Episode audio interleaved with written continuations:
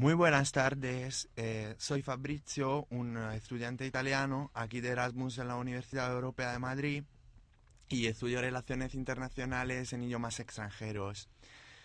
Eh, pues como primera pregunta, me gustaría preguntarle sobre su, trabajo, ¿cómo, cómo fue la, cómo has elegido entre muchos autores de traducir Ah, de traducir a un, poeta tan difícil como, como cree la crítica internacional y muy, o sea, como, como Rambo o Rembo, como mejor en francés.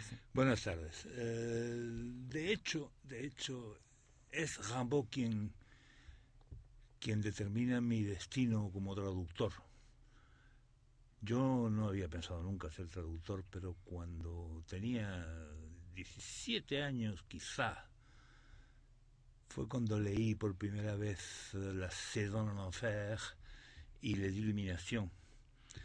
Y entonces eh, decidí por mi cuenta traducir eh, uno de ellos, La Saison en Enfer, para mi propio placer y para también para para pasárselo a gente, ¿no? En esa edad, pues, una de las cosas en que más se piensa es en ligar, ¿no? Y entonces, pues, claro, pasarle a, las chicas el, libro de Rambo era un sistema de llamar la atención y de, ver qué se conseguía. Eh, esa traducción la hice, pues ya, te digo, con, con, desde luego con bastante menos de 20 años, quizá con 18 la terminé. Y bueno, pues se quedó en un cuaderno, creo que ni siquiera la llegué a pasar a máquina, se quedó en un cuaderno y, pasaron muchísimos, muchísimos años, eh, tantos que, estamos hablando ya de cuando yo tenía cerca de 40 años, eh, estando yo, habiendo ya publicado ya dos o tres eh, o cuatro libros de poesía con Hiperión, un día, Hiperión es posiblemente la, la, editorial poética más importante de España, con Visor, ¿no? Un día hablando, pues, eh, pues eh, comentamos que no había en realidad ninguna traducción decente de Jambo, que todas las traducciones que se habían hecho de Jambo eran bastante malas. Y yo le dije a Jesús Munarriz, al, director y dueño de, de, Hiperión, que yo tenía una, que si le quería echar un vistazo. le echó un vistazo y, bueno, y entre los dos o tres días me, me, llamó por teléfono y me dijo que sí, que estupendo, que, que vamos a publicarla. Entonces yo la revisé un poquito, no la revisé mucho porque estaba muy ocupado haciendo otras muchísimas cosas en ese momento y, se publicó.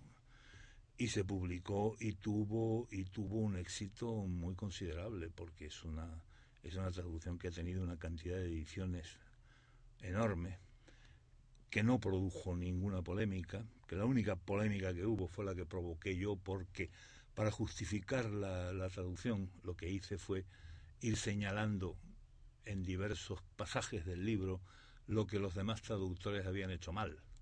Un gesto no muy elegante, pero que, me servía a mí por lo menos para justificar el hecho de sacar una, una décima o undécima traducción de, de Y bueno, pues fue, estupendamente, fue estupendamente y, y luego luego traduje ya nueva de, iluminación las iluminaciones que no la había traducido en, ediciones anotadas y bilingües etcétera etcétera y luego la poesía no la hice yo la poesía a mí la poesía la, la de Jambo me interesa la prosa poética, la, poesía en sí no me interesa mucho. Tiene dos o tres poemas extraordinarios, como el Bateau Ivre y alguno más, pero no, no está, creo que no está a la altura. o, digamos que es un poco más normalita. La poesía es normalista, es buena poesía normal. En cambio, la prosa poética es absolutamente extraordinaria, revolucionaria y marca un camino completamente nuevo en el desarrollo de la, de la poesía francesa. Entonces decía que, que esto fue lo que, lo que motivó en parte mi carrera como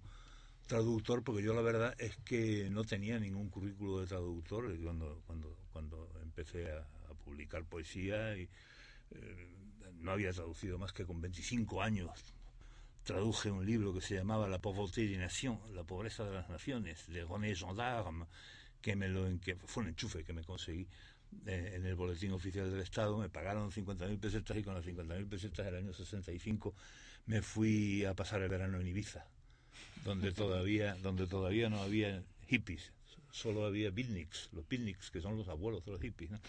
O sea que estamos hablando de, de, ese, ese, era mi único antecedente en traducción. Bueno, y luego pues, eh, pues, pues, fíjate, debo de llevar bastantes más de, de 50 libros traducidos. Y no es que no es que yo me considere traductor por encima de todo, yo por encima de todo me considero escritor, desde luego, no traductor. Pero tengo que admitir que sí, que soy traductor, claro, naturalmente. Eh, un señor que ha traducido 50 libros no puede negar que es un traductor.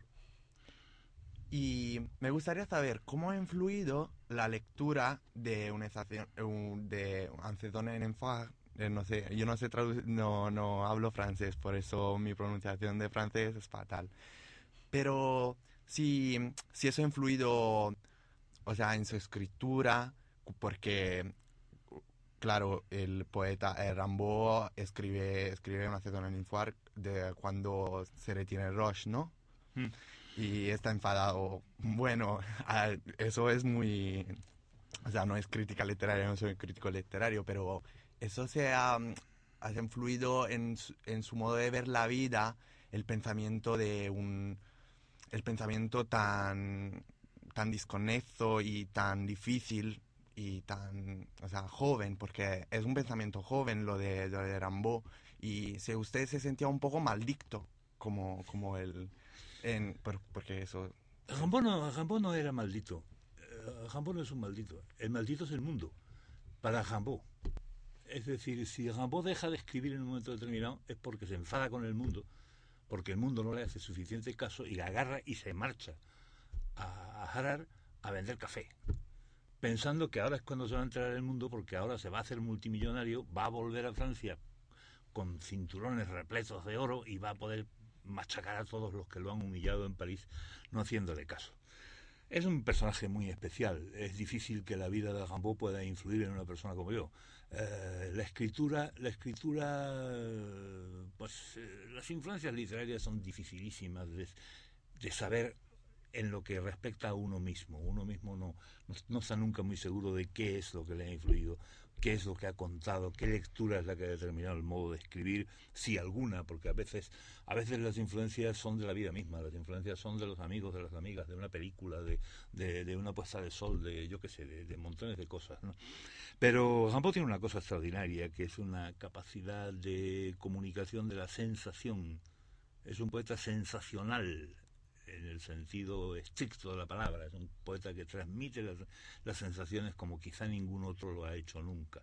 Y eso, en eso sí que me he fijado, en eso sí que, sí que quizá eh, me ha orientado un poco, digamos, la, escritura. Pero, pero no, no creo que, nadie, no creo que ningún crítico pudiera detectar ninguna influencia de Rambo en lo que en lo que yo escribo. Estoy mucho más cerca de los poetas, de los, de los grandes poetas eh, americanos e ingleses del siglo XX, que de los grandes poetas franceses del XIX, quitado quizá Mallarmé, que, que ahora mismo es para mí el poeta superior del siglo XX, del siglo XIX francés, aunque uno va cambiando de opinión a lo largo de los, años. Cuando yo tenía 17 o 18 años, casi consigo que me suspendan en literatura del quinto curso, porque me peleé con la profesora porque la profesora era una fanática de Lope de Vega, y yo, porque ahora la contraria, decía que Lope de Vega era una porquería. y que Lope de Vega era malísimo, y que yo no leía Lope de Vega ni aunque me arrastraran cuatro elefantes. Eh, y bueno, pues al final, pues ahora mismo, si me preguntas quién es el mejor, quién ha escrito los mejores sonetos de la lengua española, pues Lope de Vega, sin duda ninguna, ¿no? Pero van cambiando, va cambiando la cosa. Afortunadamente, pues sería tremendo que a los 17 años uno se quedara fijo en los gustos y que ya no evolucionará más. Son muchos años la vida. Acaba enseguida, ¿eh? pero, pero mientras dura parece, parece larga. Usted ha dicho que las películas tienen siquiera influencia. ¿Y qué piensas si has visto el, bueno, la película más famosa sobre de, de Rambo, de eh, Total Eclipse, que sería Poetas desde los infiernos? No sé la traducción, no conozco mm. la traducción esa peli con DiCaprio a las primeras... Sí, sí la he visto. Pero, y pero si piensas, o sea... No sé lo que pienso porque no me acuerdo de la película. Es decir, que debí de verla, debí de verla en un estado cataléptico porque no, no, no me acuerdo, no me interesó absolutamente nada. No, no eh, Leonardo DiCaprio haciendo de Rambo, pues ¿qué vamos a hacer? No, no, no se puede hacer de Rambo. es imposible. Rambo no, no, se parecía para nada a Leonardo DiCaprio. Y bueno, que además, ¿qué más da que se parezca o no se parezca? Eh, la historia que cuenta la película es la historia de, la biografía de Rambo, que a mí no me interesa, además no me la creo. Eh, lo único que me creo de Rambo es su escritura. Y su escritura, naturalmente, no estaba en la película, evidentemente. Si yo digo que el cine tiene ahora mismo una gran influencia en, la, en, la, en los escritores, es por un hecho muy sencillo. Hoy en día todos hemos visto muchas más películas que leído libros. Es decir, que nuestra formación como narradores procede mucho más del cine que de la, que de la literatura. Aunque luego la literatura da golpecitos geniales. Claro, la lectura del Ulises de Choes puede cambiarte por completo el modo de concebir, la manera de plantear un relato o de, o de perfilar un personaje. Pero puestos a contar historias, el cine es el que las cuenta hoy en día, mucho más que la literatura. Y hemos visto pues diez veces más, más, más películas que, que libros, evidentemente, claro. ¿Y en algún trabajo de y en algún trabajo de Rambo usted reencuentra, no sé, reencuentra no, pero sea, se puede se puede pensar en un en un flujo libero de pensamientos como lo de Joyce, por ejemplo, pero en el flujo de conciencia en Rambo. O sea, eso de ser la enfant terrible de la literatura francesa, de, ser un fenómeno, un fenómeno de, juventud así, sin, sin reglas y sin... Eh, seguramente no es una escritura que, que se atiene a los... que, que sigue los, los, los, no sé cómo se dice en español, los cánones de, de la literatura clásica. Cuando se es, eh, cuando se es muy joven e inédito, una combinación que suele ir junta, ser muy joven y ser inédito, se es muy libre al mismo tiempo, porque escribes eh, sin pensar que vas a publicar y escribes lo que te da la gana. Pero eso, claro, en el momento que empiezas a publicarse te pasa. En el momento en que, en que, en que ya has publicado un libro y lo que estás escribiendo ahora va a ir a otro libro, pues ya te piensas mucho más las, las, libertades, porque sabes positivamente que los lectores en la mayor parte de las cosas no te van a seguir. Y bueno, pues eso es una limitación de la escritura, no tiene, no, tiene uno más remedio que aceptarla. Por eso hay que aprovechar, cuando se joven hay que aprovechar para ejercer la libertad antes de, que, de, que, de, perderla.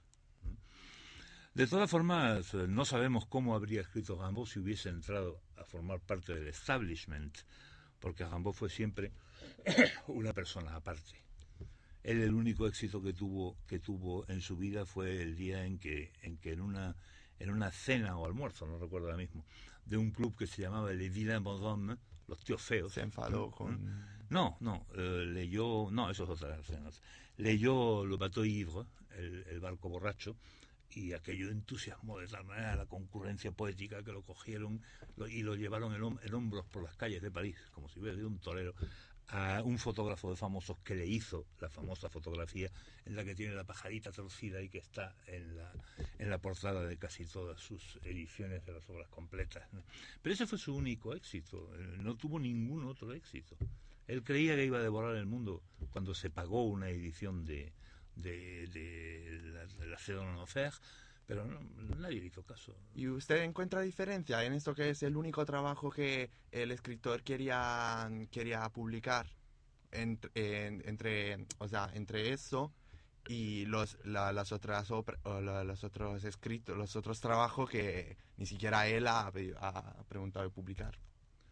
la diferencia, si hay alguna, no se puede establecer por el hecho de estar publicado o no, porque si no publicó más fue porque no pudo, no porque él no quiso él en un momento determinado reúne unos cuantos papeles, tiene que liar a su madre para que la madre le dé dinero, no me acuerdo ahora mismo para qué, me parece que es para irse a Alemania, eh, quiere que la madre le, dé, le dé dinero y entonces mm, para demostrar que es una persona digna de confianza, y una persona seria y trabajadora, pues, pues mm, publica ese libro, que es con dinero que le da la madre, por cierto. Pero el libro, el libro se queda en la, se queda prácticamente en la imprenta, no hay más que él envía, creo que son seis ejemplares a, a seis amigos el libro se queda en la, imprenta porque no paga. Y entonces el libro a finales, a principios del siglo XX apareció, apareció en la imprenta, encontró un bibliófilo belga y fue cuando, cuando se conoció más la existencia de Cédron Enfer. El otro libro, pues ya lo publicó Verlaine, eh, las, que era su novio, ¿no? Eh, su amante durante muchos años, aunque también con una relación verdaderamente tempestuosa entre ambos, ¿no? Pues muchísimas gracias. Buenas tardes, Ramón. Hola, buenas tardes. Eh, soy Alba. Sí. Alba, buenas tardes. Eh, nada, mi pregunta, ahora que estábamos hablando de poesía y demás, eh, ¿usted cree que para traducir poesía es necesario ser poeta? pues para traducir poesía es necesario ser poeta. Yo creo que sí. Lo que pasa es que no hace falta ser un gran poeta. Lo que hace falta es tener... ¿Sabes lo que son las células de espejo? En el cerebro hay unas células que se llaman, unas neuronas que se llaman células de espejo, que son las que, las que determinan el grado de empatía que tenemos. Los que no tienen células de espejo no entienden a los demás, no entienden nada de lo, que los demás sienten o dicen o hacen. Entonces hay gente que no, que no es poeta, pero que tiene unas buenas células de espejo y es capaz de captar lo que el poeta está diciendo en su lengua y ponerlo imitarlo, calcarlo en la lengua. Lo que pasa es que, claro, la poesía nunca va a ser, la poesía traducida nunca va a ser lo mismo que el, que el original. Puede ser mejor o puede ser peor. Igual va a ser difícil. Igual nunca, vamos. Eh, la, poesía tiene en cuenta, utiliza, no tiene en cuenta, utiliza factores plásticos del lenguaje que no son trasladables de lenguaje a lenguaje. Incluso en idiomas tan parecidos como el italiano o el castellano o el catalán y el castellano, o el portugués y el castellano, eh, los sistemas métricos, la, situación de las sílabas en un decasílabo, por ejemplo, muchas veces no se puede imitar. No se puede imitar porque eh, las palabras son más cortas en francés, o sea, tienen menos sílabas, o más en algún caso, y, se descolocan. Yo siempre, siempre cito un ejemplo un ejemplo que es muy ilustrativo. Hay un, hay un soneto de, de Baudelaire que empieza diciendo Je suis belle o mortel como un rêve de pierre, que se puede traducir perfectamente por Soy hermoso o mortales como un sueño de piedra, con exactamente la misma música. Pero el siguiente verso del, soneto es ya Même enfin où chacun se meurtrit tour à tour, pero, pero mi pecho en el cual todo el mundo se ha ido languideciendo uno detrás de otro, ya es imposible. Ya es imposible.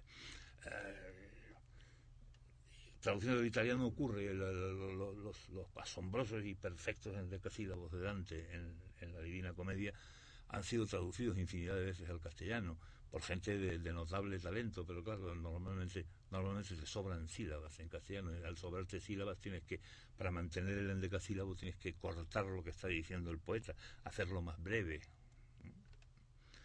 la técnica, la técnica tiene una influencia poderosísima. Luego la captación de la poesía, la captación de, la captación de en qué consiste la poesía. Ah, eh, para eso es, las células de espejo son imprescindibles. Y desde luego, eh, si eres poeta, bueno, pues si eres poeta lo más fácil es que acabes escribiendo un poema paralelo al, al que ha escrito el, el, autor del original y a lo mejor ese poema es estupendo. Puede ser. Pero pero es que además, pero es que el asunto no tiene solución. No tiene solución posible. Venimos, eh, venimos traduciendo poesía desde el principio de los tiempos. Y si no lo hubiéramos traducido, pues, eh, pues no se conocería la Iliada y la Odisea. La Iliada y la Odisea son básicamente intraducibles. Todos los recursos, todos los recursos eh, poéticos de la lengua griega del siglo menos 10 o menos 8, según creamos a unos u otros autores, son irrepetibles en castellano. Entonces, ¿qué hacemos? ¿No traducimos? Porque no podemos alcanzar el ideal, no traducimos. Porque no podemos alcanzar el, ideal, no vivimos. No hay más remedio que, hacer lo que se puede, normalmente. Y, y bueno, muchas veces se puede, mucho. Hay traducciones por ahí muy buenas. Y traducciones espantosas, claro. Pero tanto de poesía como de prosa como de torsos de calendario. Tú no sabrás lo que es un torso de calendario, pero antes había unos tacos, unos calendarios que eran un taco que se iba arrancando la hoja y detrás de cada hoja con la fecha venía una anécdota, una, un, dicho célebre de algún, de algún autor, eh, la vida de algún santo. Eso es el dorso de una hoja de calendario. Sí, lo he conocido. Sí, lo conoce, hombre, se siguen vendiendo. Más. Pues, pues, bueno, mi siguiente pregunta, como todos sabemos que usted ha traducido textos literarios, Eh, quería saber si realmente se puede vivir únicamente con, de la traducción literaria o hay que compaginarlo con otro trabajo. Si es una vida fácil, vaya. No se puede vivir de la, de la traducción literaria, es completamente imposible. La traducción literaria es la traducción peor pagada de todas, con mucha diferencia. Y, además tiene una limitación de, de trabajo bastante considerable.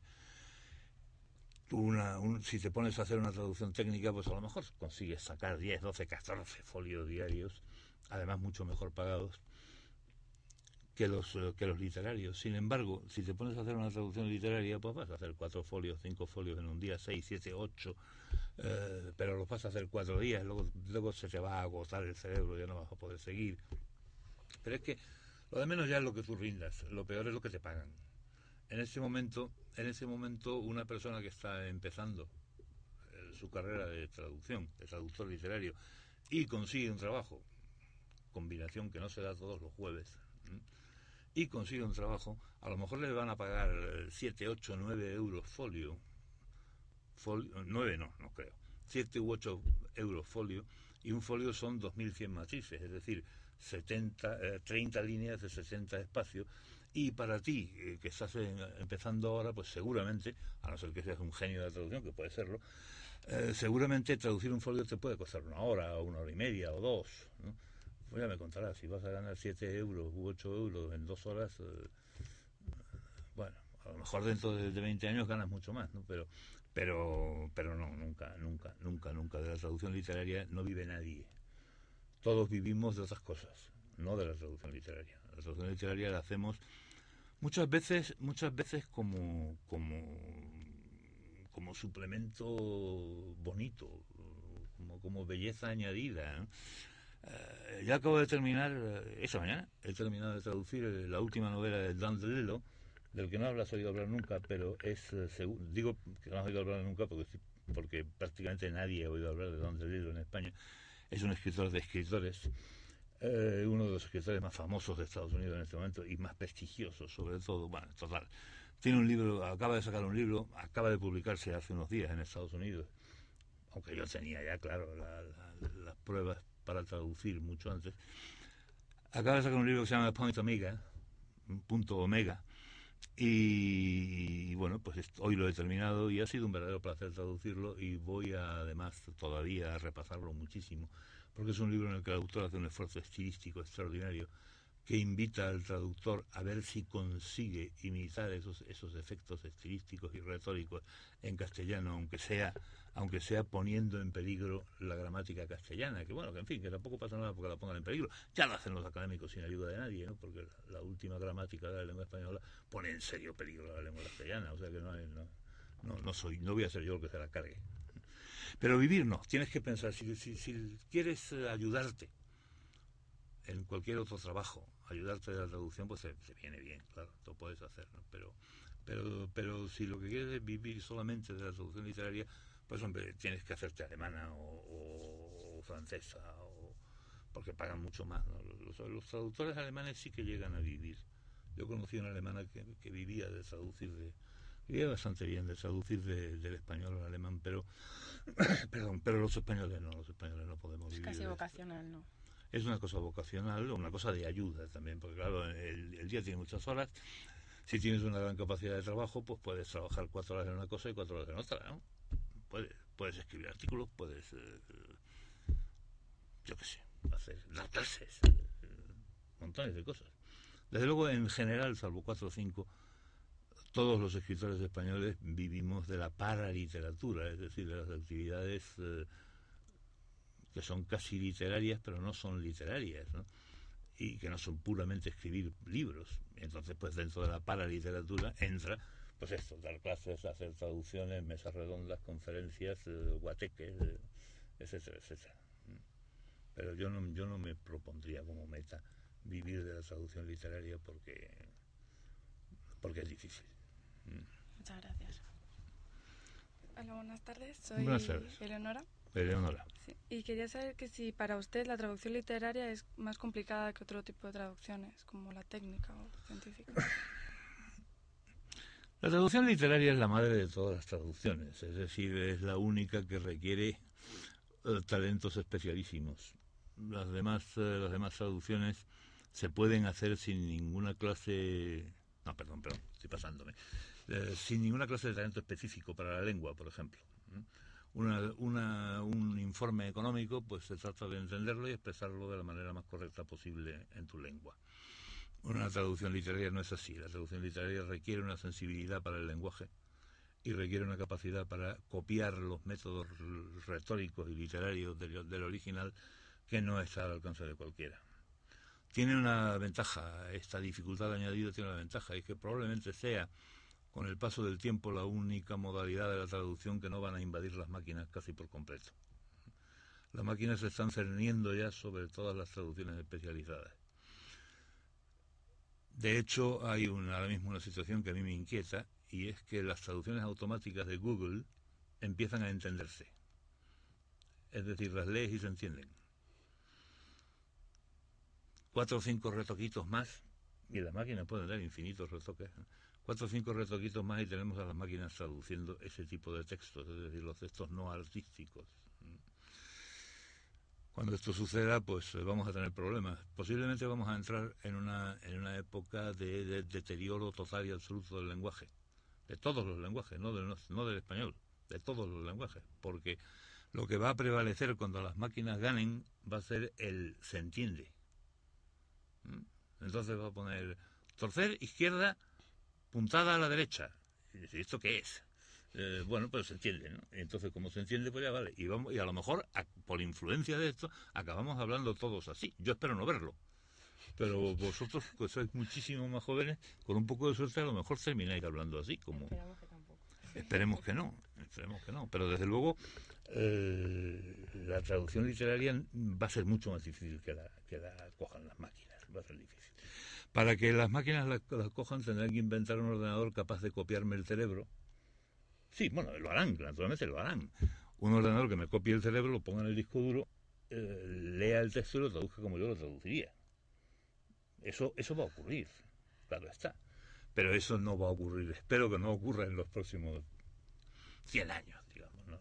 O sea, que desde luego a mí no me pilla, ni a mí ni a vosotros os va a pillar.